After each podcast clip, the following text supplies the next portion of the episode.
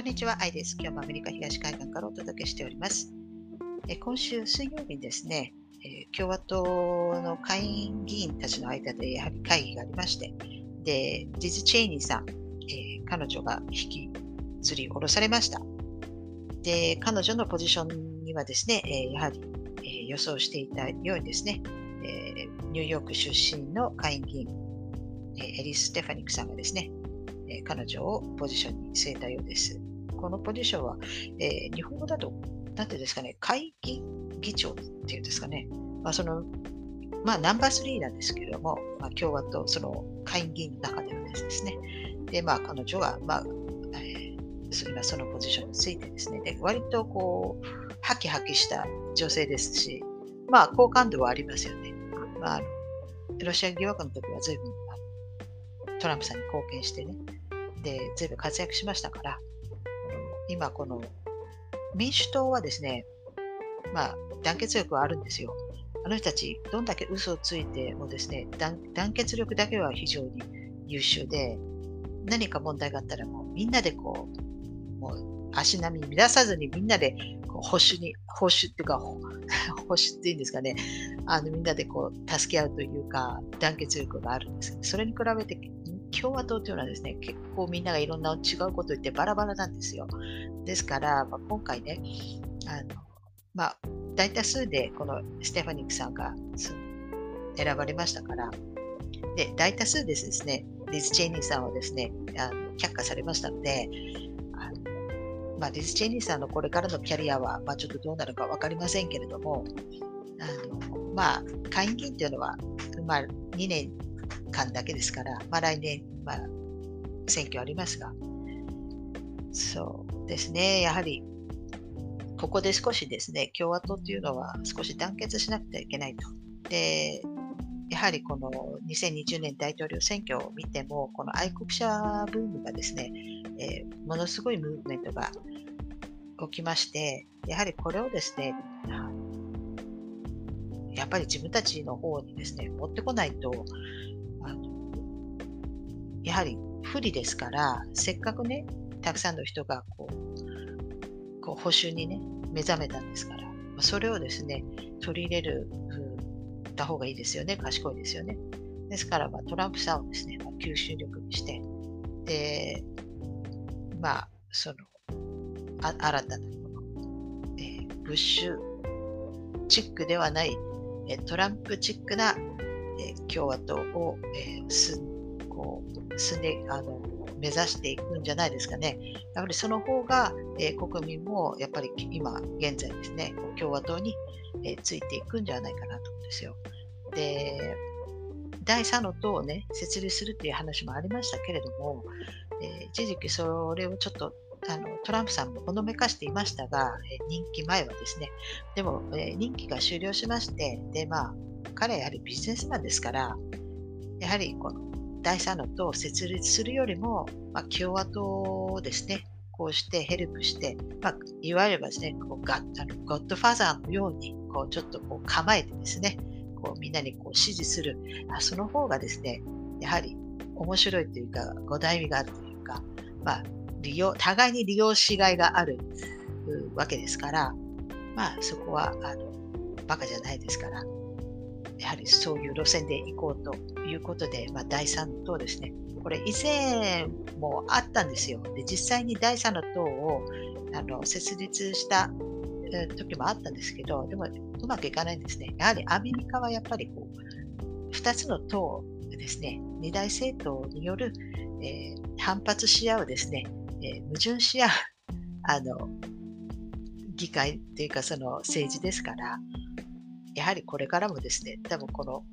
2つの党でですね、やっていくんだと思います。で、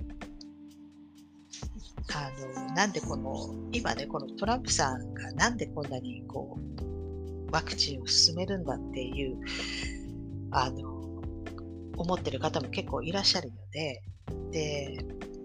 これはですね、私もね、思ったんですよ。1年前、まあ、その、ワク、その、コロナが流行った時に、で、これはもう国家軍事プログラムのようにですね、このワクチン開発をすると、これは非常事態だと。で、これはワープスピードでしたっけ？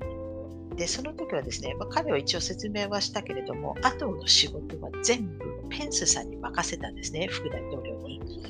で、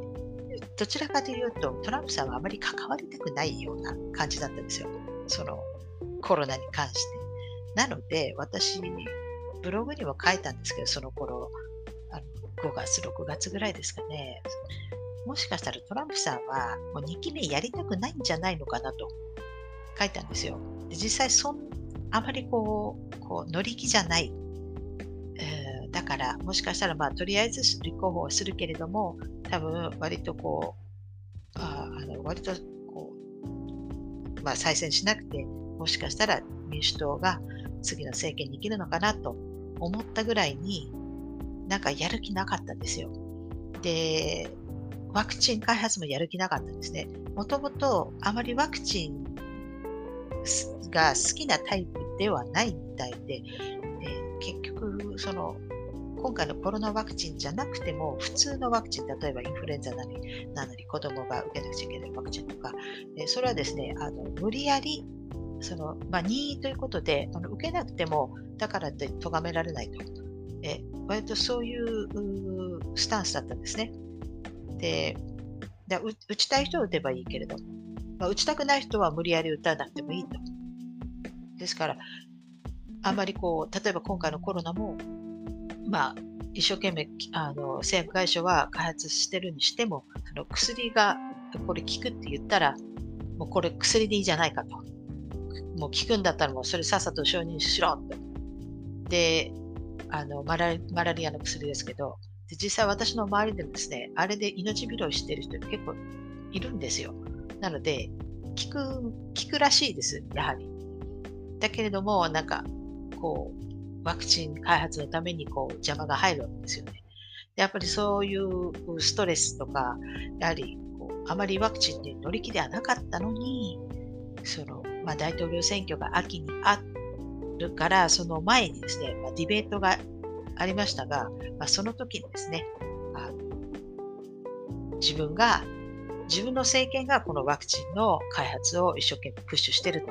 で、邪魔が入って、もしかしたらこう自分の政権の時に、今の政権中にもしかしたらワクチンがでできる、できないとか、もしかしたら次の政権だとか言われて、でもあの今自分は一生懸命押してるから、もう自分の政権の時にこのワクチンはとりあえずできるはずだと、結構こうワクチンを押し始めたんですね。だから、その比べてね、あ、ずいぶんなんか違うなと思ったんですよ。で、まあ、これはね、あの選挙が近いから、これはもう人気集めとしてね、まあ、そういうことを言ってるんだろうなと、まあ、仕方ないなと思ったんですよ。で、まあ、選挙終わっても、まだ政権、まだ1月20日まで残ってますから、その自分が自分が自分がワクチンをあの自分の政権の時に一生懸命こんなワクチンができて、なんたらだと、やっぱり自分にクレジットをですね、えーえー、持ってこようとしてるの、これもわかるんですよ。あの政治的にね、あのまあ、製薬会社がですね、このように邪魔をしてね、まあ、出せるものを出さないで、次の政権になった時に出すとか、まあ、そういうことをさせないと。だからそれで一生懸命ワクチン、ワクチンって言ってるのだったら、それはわかるんですけれども、で、政権が終了して、今度バイデン政権になった今でもですね、まだ言ってるんですよ。もう、今なんか自分がなんかワクチンの父だとか言ってますから、これはちょっとおかしいなと。やはり調べるとですね、あのだ結局彼が推しているのはですね、ジョンソン・ジョンソンですね。なぜかというと、ジョンソン・ジョンソンズのオーナーが、確かトランプさんの経営するゴルフ場に出入りする、ゴルフクラブに出入りする、それ顧客なんですよ。だから、その、多分ですね、このジョンソン・ジョンソンズの成績が良ければですね、彼のところにキックバックが来るなり、えー、してるんではないかな。だから、こう、とりあえずワクチン、特にジョンソン・ジョンソンズを押したい。で、ジョンソン・ジョンソンズというのは、結構ファイザーが結構独占していたところをですね、なかなかすぐできないからといって、他の製薬会社にもチャンスを与えたいとか言って、ボンとこう資金を与えて、あの許可したんですですよね。途中からバッと。ですから、その、やはりファイザーとかそういったところからやっぱハンカーを買うとですね。ですから、マーケットからですね、今回こう、ちょっと問題もあったようで、降ろされそうになった時に、あのすごく怒った、トランプさんが怒ってましたけど、それは自分の利益と関わってくるからだってじゃないかなと思いますね。ですから、結局ですね、まあ、ま、まあ、ビジネスマンなんですね。ですからそういう損得があるんだと、そのいうことをですね、一応頭に入れて、ででまあ、それは悪く言えばそうですけども、まあ、もしかしたらよく言えばなんで、なんでこのファイザー独占しているところにですね、まあ、無理やり他のあの製薬会社をですね、持ってきて、市場をですね、えー、分けたのか、えー、考えれば、まあ、よく考えれば、まあ、もしかしたらこのメッセンジャー RNA のワクチンをですね、えこちらを阻止、まあ、阻止はできないけれども、まあ、せめてですね、その接種率を下げるために、他の、えー、競争相手のワクチンをですね、えー、開発させて、えー、その市場をですね、少し奪って、えこのメッセンジャー RNA のワクチンを打つ人を減らすと、もしかしたらそういう意味もあったのかもしれないですね。まあ、それはよく考えればそうですけれども。まあ、とりあえずですね、まあ、まあ、ジョンソン・ジョンソンするのはあ本当に1回だけですから、まあ、これは管理もしやすいでしょうし、打ちやすいでしょうから、まあ、できる、もうそれでですね、あの市場をですね、あと拾ってしまおうと、まあ、そういうものも、まあ、あったでしょうけれども、